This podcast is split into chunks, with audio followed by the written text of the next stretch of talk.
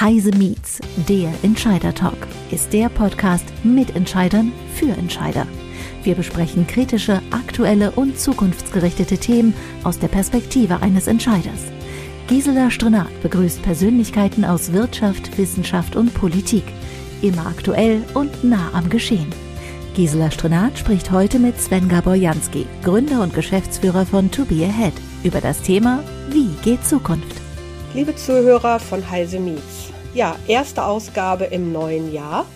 Was passt da besser, als über das Thema Zukunft zu sprechen? Daher ist mein heutiger Gesprächsgast auch nicht für umsonst heute ausgewählt worden. Zum einen schätze ich ihn sehr, zum anderen ist er Zukunftsforscher und ist, glaube ich, sehr prädestiniert, mit uns heute über das Thema Zukunft zu sprechen. Ich denke, der Sven äh, Gaborjanski kann sich selber vorstellen. Ich möchte nur so viel zu ihm sagen. Er ist der führende Zukunftsforscher in Europa. Und äh, Sven, ich freue mich sehr, dass wir heute unser Gespräch führen.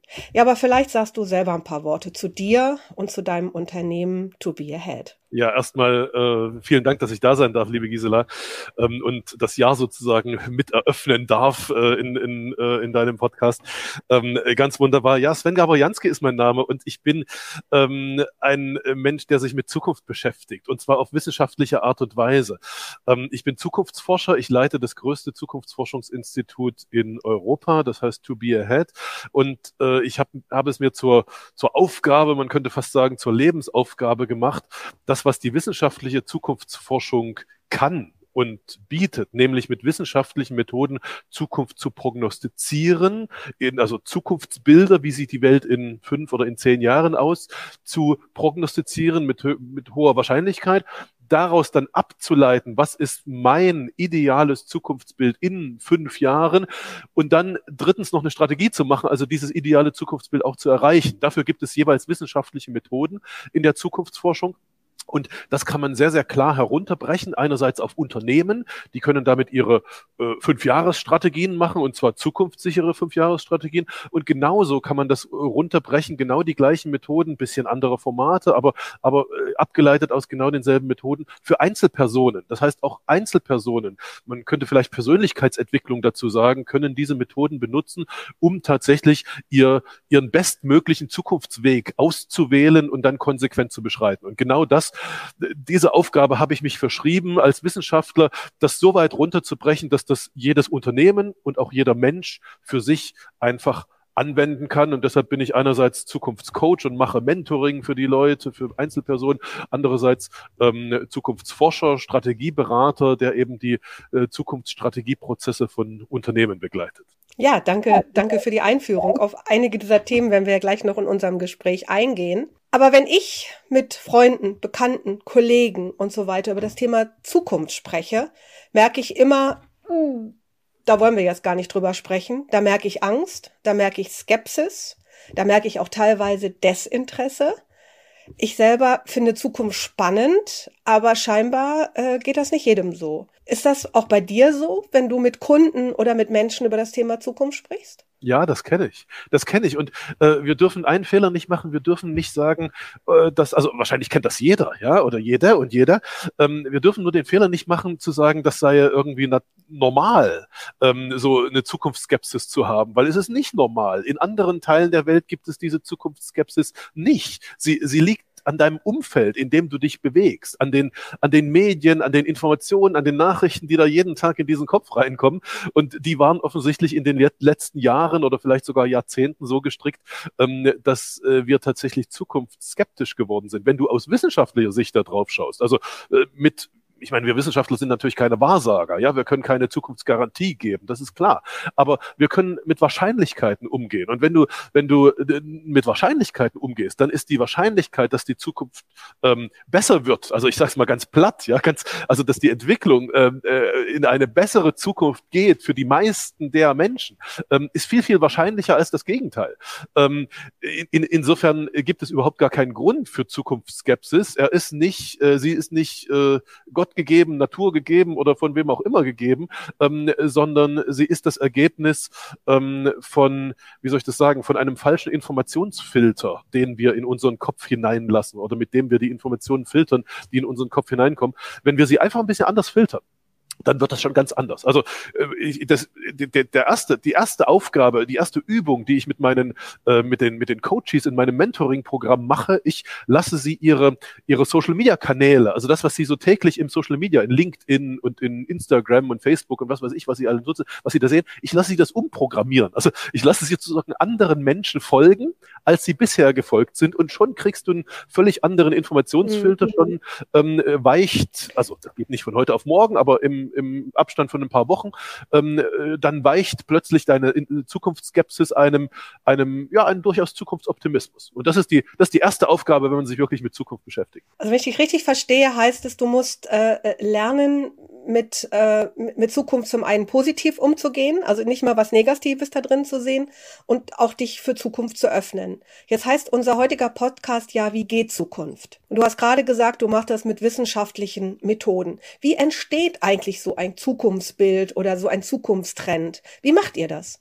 Also, wenn du dich wissenschaftlich mit Zukunft beschäftigst, und ich muss das nochmal betonen, weil es gibt da draußen ganz viele, die sagen, sie sind Zukunftsforscher, haben aber noch nie eine wissenschaftliche Studie gemacht und wahrscheinlich auch noch keine gelesen. Insofern, also da, da, da muss man wirklich, äh, wirklich drauf achten, äh, mit wem man da zu tun hat.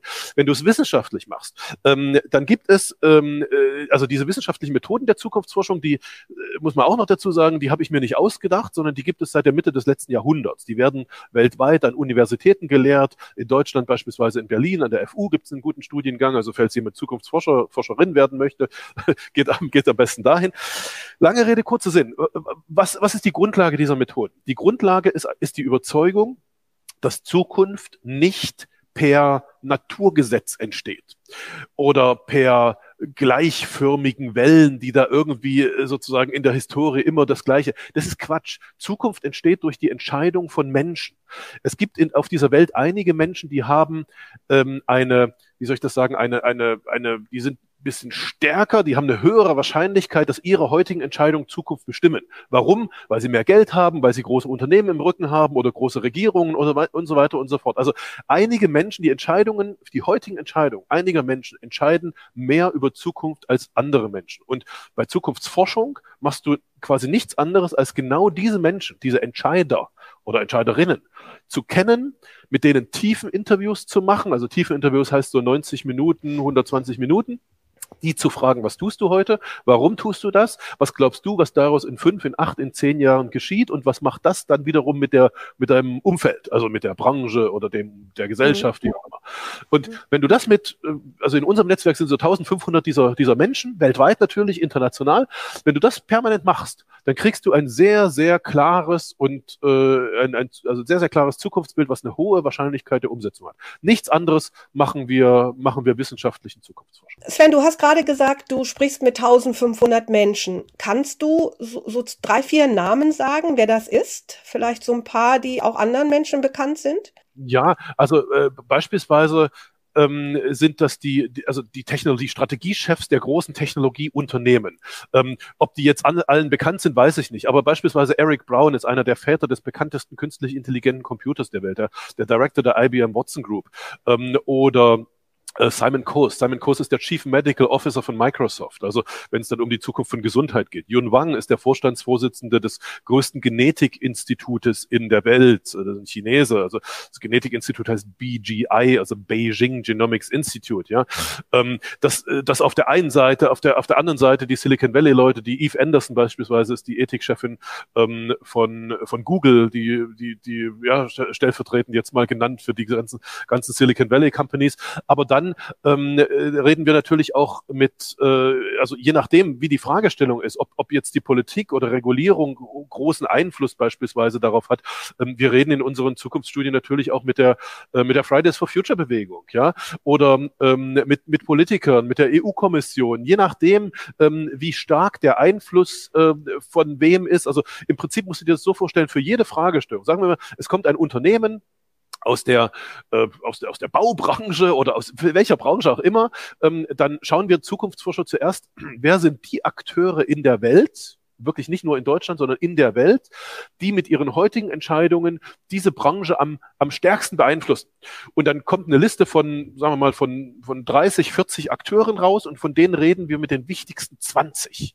und machen dann tiefen Interviews und äh, dann fassen wir alles zusammen, dann machen wir nochmal mit denselben 20 nochmal tiefen Interviews, dann konfrontieren wir die sozusagen mit den Aussagen der anderen 19 und lassen sie nochmal bewerten und so weiter. Auf diese Weise entsteht eine gewisse Wahrscheinlichkeit. Also, also ich, ich sage immer, die, die, diese, diese, diese Entscheider, das sind äh, typischerweise, wenn wir über die Wirtschaft reden, wenn wir über mittelständische Unternehmen reden, für die wir das am, am, am häufigsten machen, ähm, dann sind das die die Strategiechefs, die Innovationschefs, die Technologiechefs der großen marktprägenden ähm, äh, Unternehmen in den, in, den, in den Nachbarbranchen. Ja? Also nicht nur in dieser einen Branche, weil was in meiner Branche passiert, das weiß, äh, weiß ein Vorstand eines, eines Unternehmens ähm, ziemlich genau, der, der, gut, der gut verdrahtet ist. Aber, aber das, was in der eigenen Branche passiert, das ist eben nur, nur ein Aspekt, nur eine Akteursgruppe von 20 verschiedenen. Ja? Und was die meisten nicht wissen, ist, was machen gerade die Entwickler von künstlicher Intelligenz? Wohin führt gerade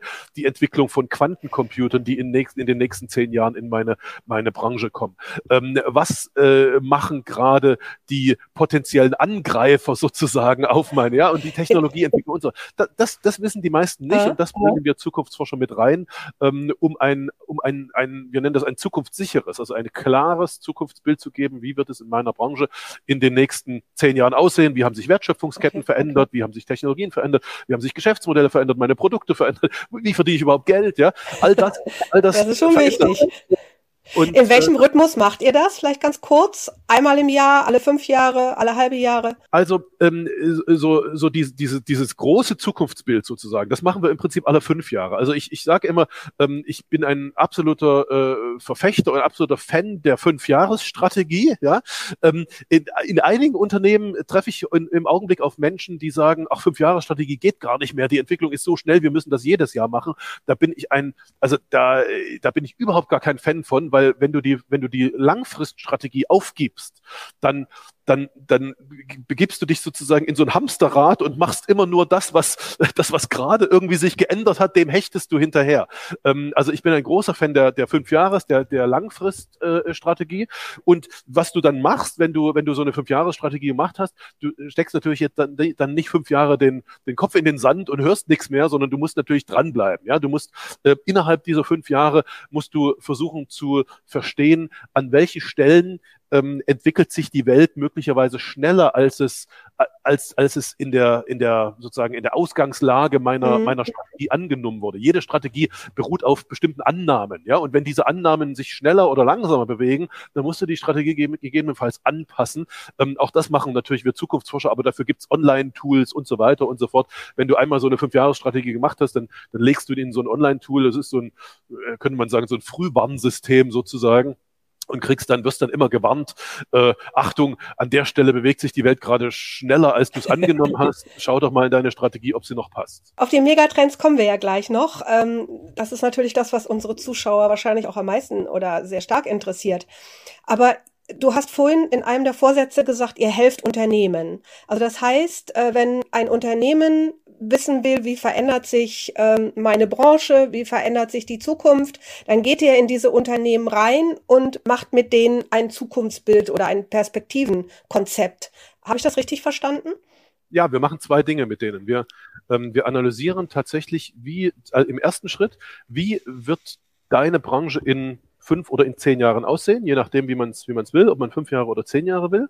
Ähm, also wir machen denen ein Zukunftsbild, wie wird die Branche in fünf Jahren aussehen.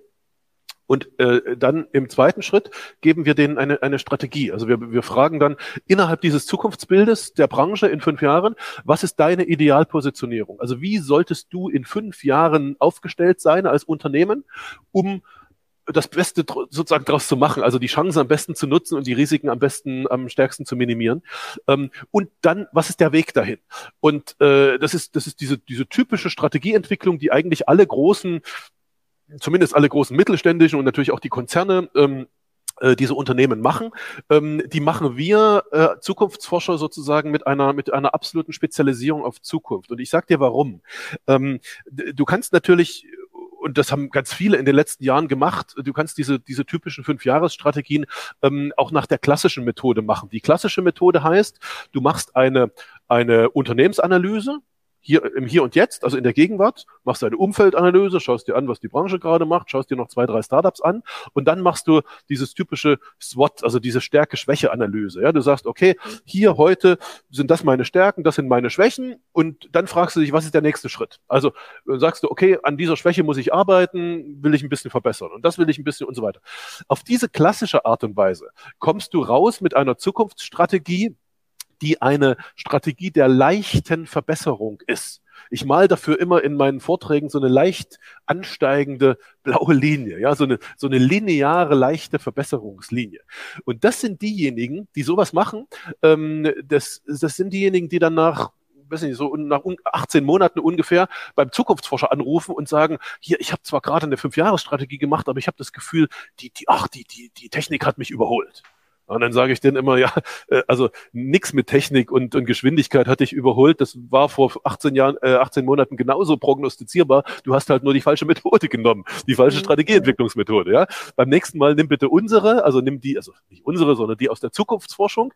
Ähm, fang nicht an mit der Analyse des Hier und Jetzt, und deiner Stärken und Schwächen heute, sondern fang an mit der äh, mit einem Zukunftsbild. So sieht meine Branche in fünf Jahren aus was ist meine Idealpositionierung? Und dann, dann kommt das Interessante, das nennt sich Backcasting. Dann fragst du dich nicht, was ist mein nächster Schritt, um dahin zu kommen, sondern wenn du deine Positionierung in fünf Jahren hast, dann fragst du dich, was war mein letzter Schritt? um in fünf Jahren dort anzukommen. Also was habe ich im Jahr viereinhalb bis fünf gemacht? Und wenn du das weißt, dann fragst du dich, was habe ich im Jahr vier bis viereinhalb gemacht? Du rechnest also zurück. Die Methode heißt Backcasting. Auch das habe ich mir nicht ausgedacht. Auch das kommt aus der Mitte des letzten Jahrhunderts. Aber auf diese, äh, du, dadurch, dass du einfach von hinten sozusagen deine Planung machst, ähm, kriegst du eine völlig andere Strategie, die, die viel, aus unserer Sicht viel, viel zukunftssicherer ist, die viel stärker Technologien äh, ein, einbezieht, neue Geschäftsmodelle und all das, was da eben in der Zukunft kommt. Und dafür sind wir Zukunftsforscher Spezialisten. Mhm. Deshalb gehen wir in die großen mittelständischen Unternehmen rein und helfen denen, ähm, ihre Strategien, ihre Fünfjahresstrategien eben auf diese, auf diese andere Art und Weise äh, zu machen, damit sie zukunftssicherer werden und nicht nach 18 Monaten schon eine veraltete Strategie haben. Aber das ist genau das Stichwort. Was sind denn die nächsten Megatrends, sagen wir mal, für die nächsten zehn Jahre? Was wird unser Leben massiv verändern? Wir haben ja schon so, also jetzt mal Corona weg. Das ist ja, das glaube, das kann auch kein Zukunftsforscher voraussagen. Das, das lassen wir mal mal außen vor. Aber man, wir haben Technologien in den letzten zehn Jahren gehabt, die wirklich unser Leben verändert haben. iPad, alles, was wir in Richtung ähm, ähm, Social Media machen und so weiter. Was sind dann die nächsten großen Trends? Worauf müssen wir uns einstellen? Also wenn ich bei der Technologie anfangen kann, ähm, dann äh, ist es die Weiterentwicklung von, von künstlicher Intelligenz. Ähm, in einem Satz, wir gehen, wir haben heute, künstliche Intelligenz sind heute Prognosesysteme, also die machen uns sozusagen Prognosen. Die werden, wir nennen das zu Decision-Making AI. Also wir werden den, den KIs mehr und mehr Entscheidungen übergeben, weil wir wissen, die treffen bessere Entscheidungen als Menschen treffen. Das in den, das passiert in den nächsten zehn Jahren. Zweite Technologie, die für jede Branche äh, einen riesen Einfluss hat, ist die Entwicklung von Quantencomputern. Wir, äh, wir prognostizieren bis zum Jahr 2030, dass die herkömmlichen Computer, also die Rechenzentren, mit denen man so arbeitet, abgelöst werden durch Quantencomputer. Äh, nicht, weil die Leute plötzlich zu Nerds geworden sind, sondern weil diese Quantencomputer, die heute schon gebaut werden, äh, in zehn Jahren billiger sein werden. Also das Preis-Leistungs-Verhältnis wird billiger sein als das, die, die heutigen Computer. Das heißt, die Nutzung von Quantencomputern ist schlicht eine, eine, eine finanzielle Frage. Und, und was das macht, das ist, das ist das Entscheidende, weil Quantencomputer führen dazu, Quantencomputer können viel, viel besser als herkömmliche Systeme äh, Simulationen fahren. Und wenn du, wenn du die Zukunft sozusagen simulieren kannst, wenn du Millionen von Simulationen von möglichen Zukunften, Zukunften machen kannst und dann die beste raussuchen kannst, dann kannst du eine Prognose Prognose machen. Mit so einem System ist beispielsweise im Pilotprojekt in Peking der Stau weggemacht worden. Ja, also Peking ist immer Stau. Mit Quantencomputer Stau weg. Warum? Weil der Quantencomputer die, die Verkehrssituation der nächsten 45 Minuten prognostizieren kann und dann äh, nicht 45 Minuten wartet, sondern jetzt die angeschlossenen Autos steuert. Also das eine schickt er da lang, das andere da, da, da, da, da und äh, bestimmt die bestimmt sozusagen die Geschwindigkeit, in der die fahren. Ergebnis kein Stau. Und das musst du dir jetzt sozusagen äh, runterrechnen oder oder vorstellen für jede für jede Branche, jedes Unternehmen. Was passiert, in deinem Unternehmen, wenn du permanent eine Nahfristprognose hast. Also weißt, wie die nächsten zwei Stunden aussehen, die nächsten zwei Tage, die nächsten zwei Wochen. Und zwar hinten in der Produktion, so auf der Logistikkette, im Handel und vorne bei den Kundenbedarfen genau dasselbe. Überall dort, wo du Daten messen kannst, passieren diese Prognosen. Das sind, wir nennen das Predictive Enterprises, die dann entstehen. Und das ist für die meisten ein, äh, also für die meisten Unternehmen äh, der, der absolute Gamechanger in den nächsten Jahren, ähm, führt dazu, äh, also wenn ich gefragt werde, wohin wird das, dann, dann sage ich meistens, naja, das, die erste Auswirkung ist Lieferung vor Bestellung. Ja, und das mhm. musst du dir mal vorstellen. Also ich bestelle, also wenn du, wenn du jetzt weißt, wenn du prognostizieren könntest, was der Jansky am nächsten Dienstag kaufen möchte, dann würdest du nicht bis zum Dienstag warten. Also dann wärst du dann wärst du nicht wirklich unternehmerisch tätig. Ja, du wirst, wartest nicht, bis ich das auch verstanden habe und dann auf die Suche gegangen bin, beim Konkurrenten gelandet bin oder sowas, sondern du stellst mir das Ding Montag vor die Tür. Und, mhm. und jetzt stell dir das mal für alle Unternehmen vor. Ja, also alle mhm. Unternehmen, die mit solchen Quantencomputern arbeiten. Das ist, das ist der große technologische äh, Wandel in den nächsten fünf bis zehn Jahren. Und dann einen muss ich noch erwähnen, ähm, weil der meistens vergessen wird. Ähm, wir gehen in eine äh, wir gehen in eine Vollbeschäftigung hier in Deutschland. Wir in den nächsten zehn Jahren gehen so viele Menschen in Rente, erreichen das gesetzliche Rentenalter wie noch nie zuvor in diesem Land. Das ist die, das ist die Massenverrentung der Babyboomer-Generation. Ja?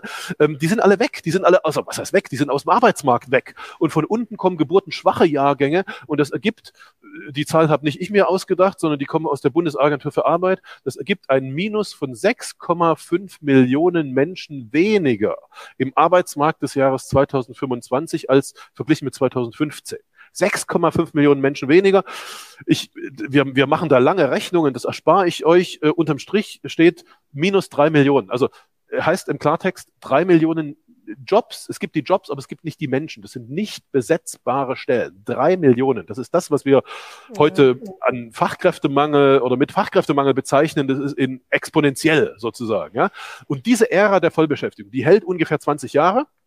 Ähm, und die, die wird massiv bestimmen, ähm, wie, wie in den deutschen Unternehmen, äh, also ob sie produktiv sind, ähm, ob, sie, ob sie ihre Produktion runterfahren müssen, wie viel Geld sie verdienen und so weiter. Auch da gibt es natürlich Strategien und Gegenstrategien. Das führt jetzt nicht zu weit. Aber das ist, ähm, diese, das ist der, der am meisten verkannte Trend. Alle reden über irgendwelche Tablets und irgendwelche Digitalisierungsgeschichten. ähm, äh, diese, diese Vollbeschäftigung, das ist das, was uns am meisten beschäftigen wird. Ja, Danke. Ich denke, das sind ganz, ganz viele Knackpunkte, auf die sich jedes Unternehmen einzustellen hat, egal in welcher Branche es ist. Ich würde gerne noch mal zwei äh, Themen rausnehmen, die du vielleicht noch mal ein bisschen genauer erklären darfst. Die Firma Facebook hat sich umbenannt in die Firma Meta. Ähm, und wir reden immer mehr von dem sogenannten Metaversum. Also wir reden von einer parallelen äh, Welt, die wir äh, eigentlich virtuell erschaffen. Ist das eine Spielerei? Oder hat das Auswirkungen auf Unternehmen? Überhaupt gar keine Spielerei. Also ähm, das, das wird heute äh, so manchmal als Spielerei abgetan, weil, weil die Computerspiele tatsächlich die das erste sind, wo man heute schon sehen kann, wie das, wie das wird. Aber jedes der großen Unternehmen, das hat nicht nur mit Facebook zu tun, sondern das macht genauso Microsoft, das macht genauso Google, das machen genauso die Chinesen, Tencent und so. Ähm, die haben alle in den nächsten zehn Jahren als Plan sozusagen vor sich die Erschaffung des Metaverse. Was bedeutet, wir müssen, beim Metaverse müssen wir verstehen, was das bedeutet. Ähm, die, die meisten gucken, gucken irgendwie auf Computerspiele und sagen, naja, jeder hat dann so eine Figur und dann trifft man sich vielleicht in irgendwie so einem, so einem virtuellen Raum und hat so eine Brille auf. Das ist also das ist vielleicht der nächste Schritt, aber das hat mit dem, was da in zehn Jahren passiert, nichts zu tun. Was in zehn Jahren passiert ist, wir werden die Bildschirme abschaffen. Also das, was wir heute, heute ist der Bildschirm, egal ob ein kleiner auf dem Handy oder ein großer auf dem Fernseher, der Bildschirm ist immer die Grenze zwischen der realen Welt und der virtuellen Welt. Ja? Durch den Bildschirm schaue ich durch und sehe auf der anderen Seite sozusagen die, die virtuelle Welt. Der Bildschirm wird abgeschafft. Das heißt, ähm, wenn wir uns jetzt hier unterhalten und ich sehe dich hier im, im Bildschirm, in zehn Jahren werde ich dich hier in meinem Raum, wo ich gerade bin, in meinem Studio, quasi als Hologramm, als in, in ganzer Körperfülle, Form sozusagen, als Hologramm sehen und wir können miteinander interagieren, wir können miteinander reden und so weiter und so fort. Du natürlich, du natürlich auch. Und jetzt kommt das, jetzt kommt der, jetzt kommt eigentlich der wirklich spannende Teil. Wenn das so ist, wenn wir in unserer, in unserem realen Raum Menschen sehen können und mit Menschen ganz normal interagieren können, die gar nicht hier sind, sondern die an, an einem anderen Ort sind, dann können wir das nicht nur mit realen Menschen machen, sondern dann kann hier in meinen Raum genauso hineinprojiziert sein ein Mensch, der nicht mehr lebt. Ein Gestorbener oder eine Gestorbene. Es kann genauso hier rein projiziert werden, ein Mensch, der gar nicht biologisch geboren wurde, sondern einfach nur eine KI ist und äh, sozusagen eine Figur hat. Ja, ich gebe dir zwei Beispiele. Das klingt jetzt vielleicht ein bisschen verrückt. Ich gebe dir aber zwei Beispiele. Ähm, ich in meinem Buch über das Jahr 2030, ähm, das habe ich schon vor drei Jahren geschrieben. Ähm, da ist im ersten Kapitel stirbt ein ein Großvater eines sehr alt natürlicher Tod, ist traurig, aber jeder muss mal gehen. Aber das Interessante ist, nach seinem Tod bekommt die Enkeltochter geschenkt, dass sie weiter mit ihrem verstorbenen Großvater telefonieren darf. Und das hat sich keiner gewünscht. Ich weiß. Und das, wenn man eine Volksbefragung machen würde, würden alle sagen, um Gottes Willen. Aber im letzten Jahr, 2020, Dezember 2020, vor ziemlich genau einem Jahr, hat äh, die Firma Microsoft ein Patent dafür bekommen. Use Case, telefonieren mit Verstorbenen. Genau das passiert in den nächsten, äh, in den nächsten zehn Jahren. Wie, wie geht das? Kann man sich vielleicht fragen. Naja, ist ganz einfach. Der Großvater, der hat eine KI trainiert. Also der hat 18 Monate quasi in sein Handy reingesprochen. Und das Handy, also die intelligente App, hat seine Stimmmodulation angenommen, redet genau mit seiner Stimme, hat sein Humorlevel angenommen, hat sein Wissenslevel angenommen ist also nicht allwissend wie Google, sondern erzählt auch dieselben Quatsch wie der Großvater. Es ist halt wie telefonieren mit dem Großvater. Ja? Und also das sind die Verstorbenen und jetzt kommen noch die, äh, jetzt kommen noch die, die virtuellen, die wirklich erdachten Figuren dazu. Ich habe schon im Jahr 2018 einen Innovator Award vergeben an den erfolgreichsten chinesischen Musikproduzenten. Warum ist dieser Chinese so erfolgreich geworden? Weil der in China eine Popsängerin sich ausgedacht hat. Also die gibt es real nicht als Mensch, sondern das ist halt eine Figur. Und aber diese Figur dreht Musikvideos, die singt, ähm, die hat Musikclips, die, die ist in den Charts nach ganz oben und dann hat die am Ende sogar Stadien gefüllt mit 20.000 Menschen. 20.000 Menschen sind in das Stadion gegangen und vorne auf der Bühne stand kein realer Mensch, sondern eben das Hologramm dieser dieser Figur, die da gesungen hat. Also das ist eine virtuelle Figur. Also lange Rede kurzer Sinn. Das, was ich hier erzähle über die nächsten zehn Jahre, das gibt es heute schon. Das ist nur noch nur noch nicht so billig, nur noch nicht Massenmarkt geworden. Aber äh, wenn du über den über Metaverse redest, dann ist genau das, was uns in den nächsten zehn Jahren sozusagen erwartet. Und äh, auf Unternehmen bezogen ist ganz einfach die Frage: Kannst du einem einem äh, einem verstorbenen Großvater, der quasi als KI weiterlebt, kannst du dem was verkaufen? Selbstverständlich. Also die meisten Unternehmen werden dem was verkaufen können. Ja.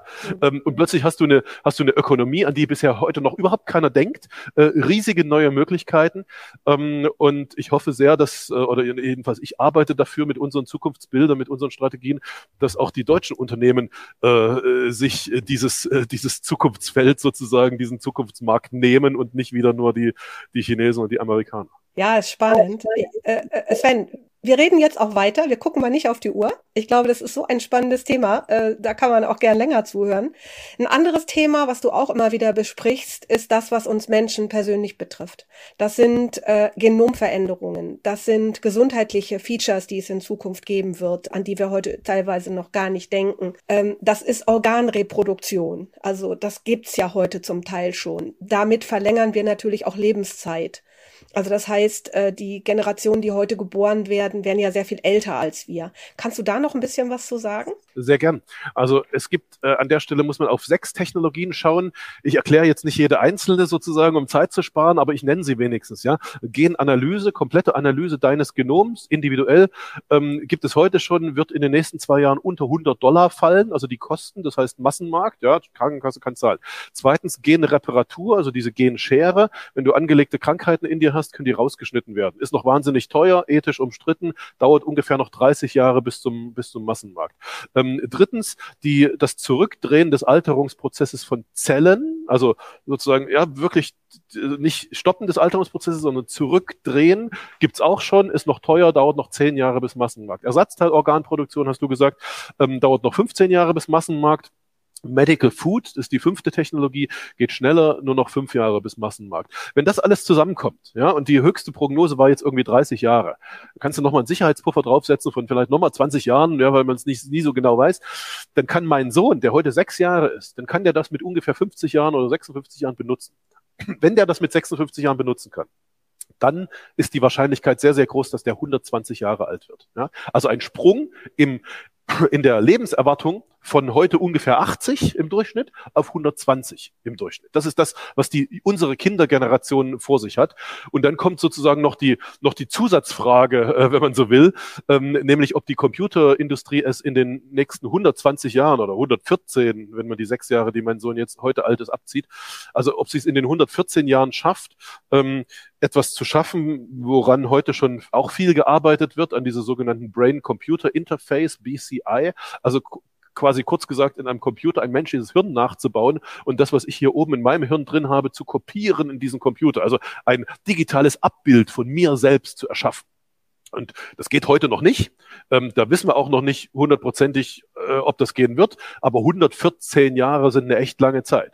Und nur, nur für die Leute, die glauben, dass das in den nächsten 114 Jahren gehen könnte, gehen wird, ähm, für die ist die Prognose allerdings relativ klar.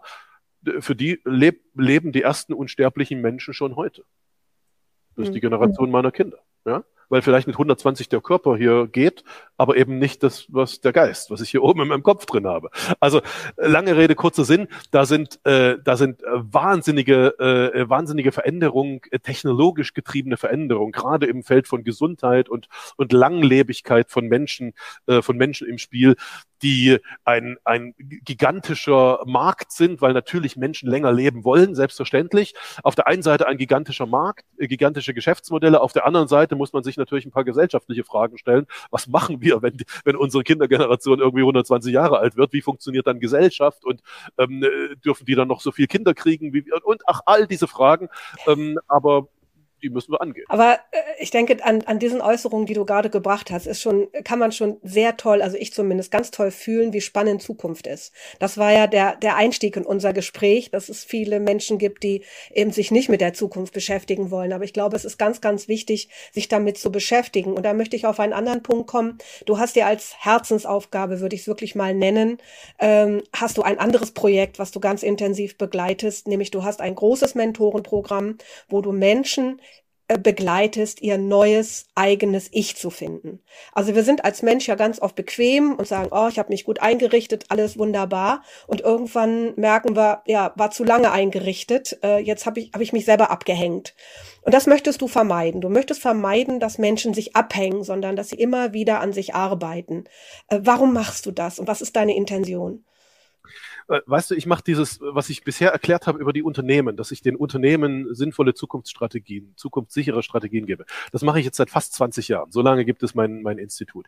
Und ich bin vor, vor drei Jahren ähm, darauf gestoßen worden von einer, durch eine Frage einer, einer, einer Kundin, ähm, die hat mich damals gefragt, sag mal Sven, ähm, warum gibt's eigentlich das Schulfach Zukunft nicht? Und äh, und da habe ich gedacht, Mensch, warum gibt es das Schulfach Zukunft nicht? Eigentlich müsste es doch in den, also das, was wir tun, was wir Zukunftsforscher können, nämlich durch Prognosen, Zukunftsbilder den Unternehmen den bestmöglichen Weg zu geben. Und die nutzen das, machen Milliarden, verdienen, machen bessere Produkte, mehr Kunden, all, alles schön, ja. Das, das können wir. Das kannst du doch genauso mit den gleichen Methoden kannst du das doch auch für Einzelmenschen machen.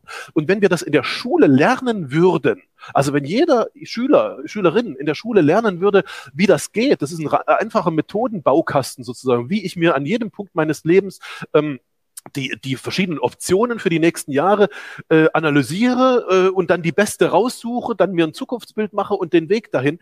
Ähm, das ist methodisch nichts anderes, als was wir die ganze Zeit machen. Wenn wir das könnten, wenn das jeder Mensch könnte, dann würden wir ganz viele verrückte Diskussionen in diesem Land nicht führen. Dann hätten wir keine Zukunftsskepsis, sondern hätten wir eine große Zukunftsfreude, weil jeder Mensch selber in der Hand hätte, seine Zukunft zu bauen und immer eine bessere Zukunft zu bauen. Jeder Mensch hätte das Gefühl, ähm, die, Zukunft ist was Tolles, weil in den nächsten fünf Jahren werde ich mich äh, weiterentwickeln sozusagen. So und das war meine Grund, das war der Anstoß. Und dann habe ich mir gedacht, Mensch, wer wenn nicht ein Zukunftsforscher kann das in die Welt bringen, kann das den Menschen zeigen, wie das geht, weil wir kennen diese, diese, diese Methoden schon. Wir machen das ja die ganze Zeit für Unternehmen. Warum machen wir das nur für Unternehmen? Und an diesem Punkt äh, habe ich mir dann ge gesagt, oder habe ich, äh, also äh, bin ich zu dem Schluss für mich selbst gekommen, ähm, dass, dass es für mich persönlich viel wertvoller ist, also, also sagen wir mal, noch wertvoller ist, ähm, als für Unternehmen zu arbeiten, für einzelne Menschen zu arbeiten und den Menschen die Möglichkeit zu geben, an jedem Punkt, äh, also mit den Methoden einer Zukunftsforschung, an jedem Punkt sozusagen sich, sich eine bessere Zukunft zu, äh, zu erdenken, vorzunehmen und nicht nur irgendwelche Blümchenvisionen zu machen, sondern einen klaren, strategisch klar planbaren Weg sozusagen zu beschreiben. Und das war der Punkt, an dem ich dann angefangen habe, vor drei Jahren unsere, äh, unsere wissenschaftlichen Methoden runterzubrechen auf Formate, die für Einzelpersonen geeignet sind. Das ist, äh, Einzelpersonen buchen natürlich keinen Strategieprozess für sechsstellige Beträge, ja, also irgendwie, das machen natürlich Einzelpersonen nicht. Dann musst du andere Formate, dann haben wir andere Formate gefunden und so weiter, die bezahlbar sind für die, für die Menschen. Ähm, und es ist entstanden tatsächlich ein, ein, ein, äh, ein, ein Mentoring-Programm, ein Coaching Coaching-Programm, ähm, eine Mastermind-Gruppe, wo, wo, wo jetzt Menschen drin sind, die äh, die tatsächlich selber, also auf Basis der Methoden, die wir ihnen geben, wie wir, wie wir sie anleiten, selber sich eine bessere Zukunft bauen. Und das klingt jetzt vielleicht ein bisschen esoterisch, ist überhaupt ganz komplett null esoterisch, sondern hat, ist basiert auf diesen wissenschaftlichen Methoden. Und das Interessante ist, ich dachte, als ich das angefangen habe vor drei Jahren, dachte ich, naja, wer, wer wird das nutzen? Wahrscheinlich werden das so junge Menschen sein, die, was weiß ich, äh, die Schule fertig haben und nicht wissen, was sie machen sollen. Oder das Studium fertig haben und nicht wissen, in welche Richtung sie gehen sollen. Oder irgendwie sowas. Und was sich herausgestellt hat, ist, dass 80 Prozent, also diese Jungen gibt es auch, aber 80 Prozent der Menschen in meinem Mentoring-Programm sind Menschen zwischen, zwischen 50 und 60 Jahren, die eine tolle Karriere in einem Unternehmen gemacht haben, die viel Verantwortung und viel Geld verdient und alles, alles super. Und jetzt das Gefühl haben, Mensch, äh, also war's das jetzt schon? Ja, äh, die, die, die, die, die, die nächsten zehn Jahre bis zur Rente sozusagen. Also äh, begebe ich mich jetzt auf so einen absteigenden Ast, so fadet das so langsam aus und dann spüren die Menschen in sich rein und denken, ich bin, ey, ich bin gerade 55 irgendwie, ich bin mittendrin, das kann doch noch nicht alles gewesen sein, ich muss noch mal was Neues machen, ja. Und das, das ist die, das, also über 80 Prozent der Menschen in meinem Mentoring sind genau so. Die, die geben sich mit irgendwo zwischen 50 und 60 nochmal ein neues Zukunftsbild. Die gehen nochmal in ein anderes Unternehmen, manche gründen sogar ein eigenes Start-up, einige haben auch, äh, sagen auch, komm, mir reicht es mit der Wirtschaft, ich gründe irgendein so Retreat und mache ein bisschen Öko-Bauernhof, was weiß, also was, was der einzelne Mensch eben für besser hält oder für, ja, für sich, äh, wie er sich selber verwirklicht. Aber ähm, das ist der, äh, und das ist für mich sehr, sehr befriedigend. Das ist der, das ist der Hauptaspekt meiner, meiner Arbeit im Augenblick. Ähm, dass ich den Menschen zeige, dass es, äh, dass sie sich auf gar keinen Fall damit abfinden dürfen, äh, sozusagen sich ab irgendwie sich auf den absteigenden Ast zu begeben und dann irgendwie zu warten, dass es irgendwann mal zu Ende geht, sozusagen, sondern, sondern dass man da mittendrin steckt und sich neue Ziele setzen kann, neue Fünfjahresziele, neue Zehnjahresziele und das alles jetzt nicht mit irgendwelchen Chaka oder Esoterikzeug, sondern tatsächlich mit, mit wissenschaftlichen Methoden abgeleitet aus der Zukunftsforschung.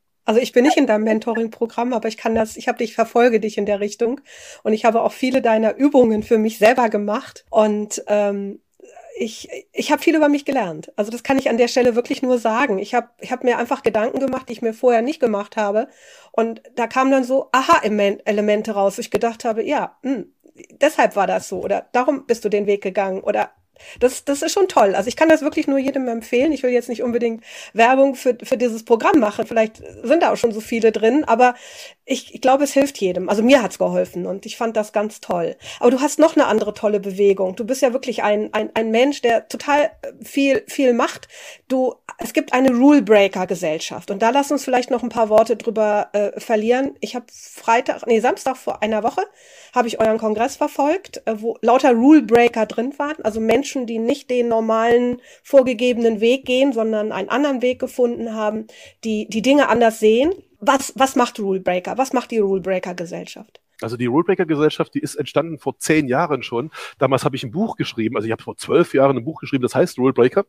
Und ich habe damals, äh, ich wusste gar nicht, dass ich über Rulebreaker schreiben wollte. Ich wollte einfach die Menschen porträtieren, die Unternehmer, die in verschiedenen Branchen in Deutschland, also nicht irgendwie Steve Jobs und was weiß ich, die da über die jeder redet, sondern in Deutschland in verschiedenen Branchen, wer hat die größten Markteroberungen gemacht in den letzten 20 Jahren? Habe ich mich damals vor zehn Jahren gefragt und habe zehn Unternehmer porträtiert, ähm, einen aus der Kreuzschifffahrt, einen Banker und so weiter oder Medien und so weiter und so fort.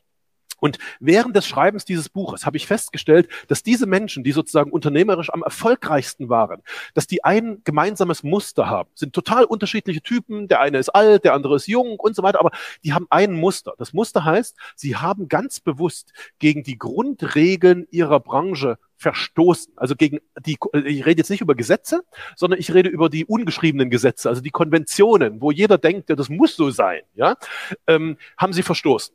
Ähm, und zwar ganz bewusst und zielgerichtet und, und, und strategisch und damit haben sie sozusagen, äh, also waren sie die, sind sie die stärksten Innovatoren in ihrer Branche geworden. Und das hat mich damals so fasziniert, ähm, als Zukunftsforscher hast du ja viel mit innovativen Menschen zu tun. Und dann lernst du auch schnell, es gibt die, die Menschen, also die starken Innovatoren, dann gibt es auch die schwachen Innovatoren. Ja? Die schwachen Innovatoren, die immer nur ein bisschen was verbessern an dem, was da ist, und die starken Innovatoren, die wirklich Neues in die Welt hineinbringen.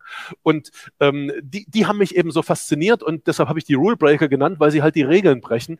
Und daraus ist entstanden eine Rule Breaker Society, ähm, äh, weil die Leute hatten Spaß sozusagen miteinander zu tun zu haben und mit mir zu tun zu haben haben und ich hatte Spaß und dann hatten noch ein paar andere Leute Spaß, ähm, sich die Geschichten der anzuhören und davon zu lernen und so weiter.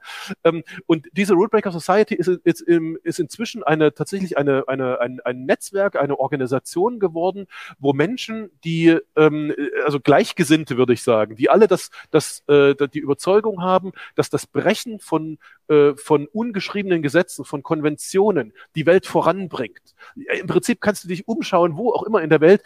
Alle wichtigen Dinge sind irgendwann in der Geschichte mal durch Regelbrüche entstanden. Dadurch, dass irgendwer es anders gemacht hat. Ja, naja. Und lange Rede kurzer Sinn. Mit dieser Rulebreaker Society sind wir im Augenblick viel in der, in der Welt unterwegs. Wir fahren, wir machen Reisen, wir verbringen immer eine Woche im, im Silicon Valley, in China, in Tel Aviv, bei anderen Rulebreakern, schauen uns gerade äh, Startups an oder, oder, oder, oder Wissenschaftler, die irgendwas, irgendwas äh, Regelbrechendes erfunden haben, helfen denen daraus Startups zu machen, sind also auch als Investoren inzwischen sozusagen unterwegs.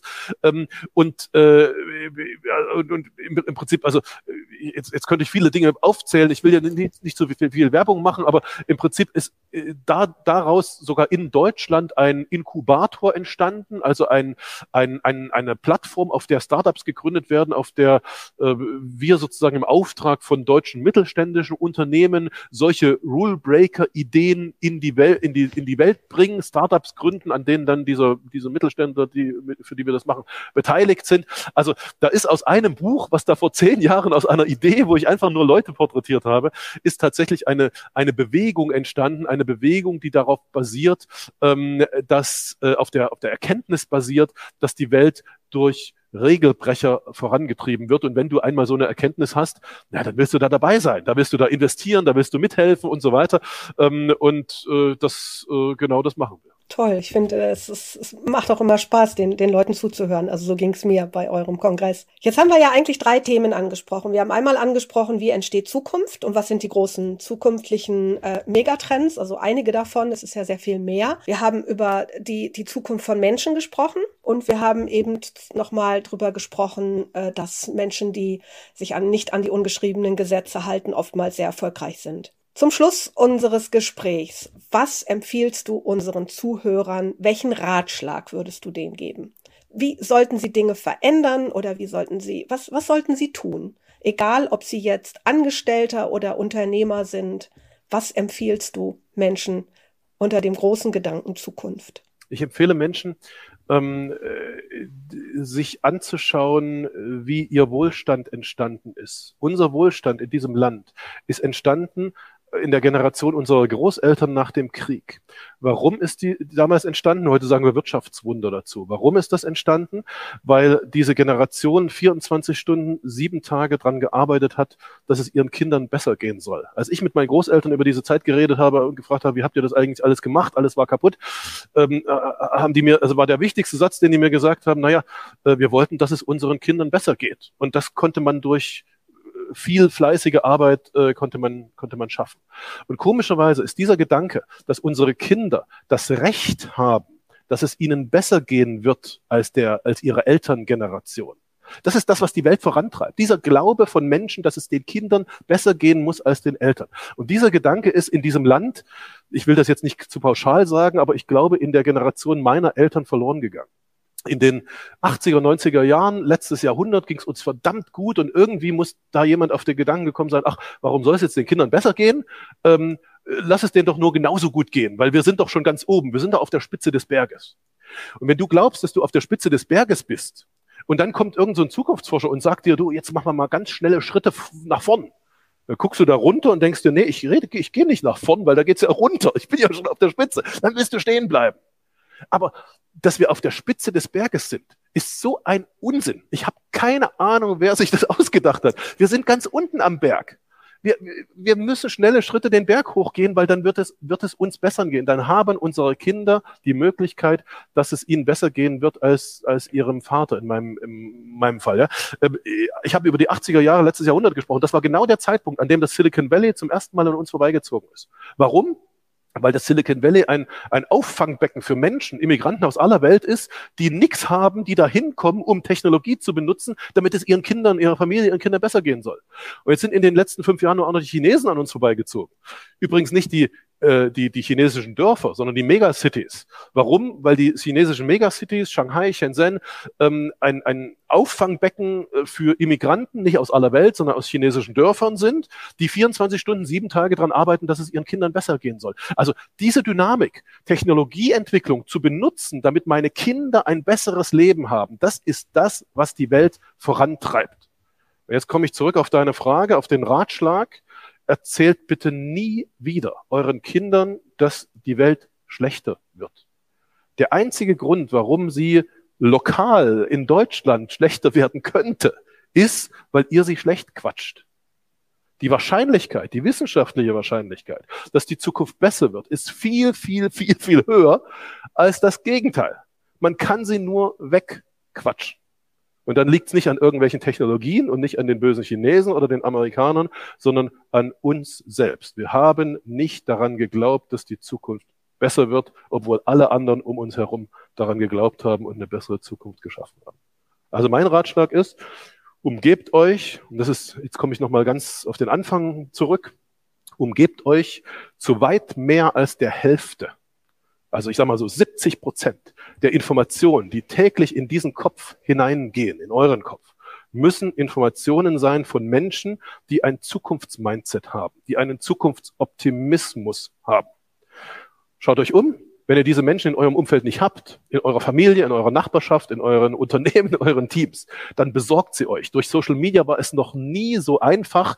Äh, je, jeder von diesen Zukunftsmindsets in der Welt, egal ob das jetzt Elon Musk ist oder äh, Jeff Bezos oder gesellschaftlich Michelle Obama oder wer auch immer, wen man für ein Zukunftsmindset hält, ist immer nur einen Klick entfernt nutzt Social Media, um jeden Tag mehr als die Hälfte der Informationen, die in euren Kopf reinkommen, von Zukunftsmindset zu bekommen. Das ist der wertvollste, der wichtigste Tipp, um selber zu einem Zukunftsmindset zu werden. Sven, vielen Dank.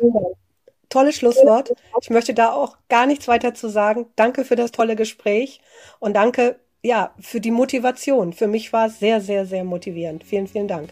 Ich freue mich. Habt eine große Zukunft. Danke. Das war Heise Meets, der Entscheider Talk. Beim nächsten Mal begrüßt Gisela Strenat Dirk Pohler, Managing Director Dach bei der Appian Software Germany GmbH zum Thema Low-Code Automation, Softwareentwicklung im Baukastenprinzip. Wir freuen uns auf Sie.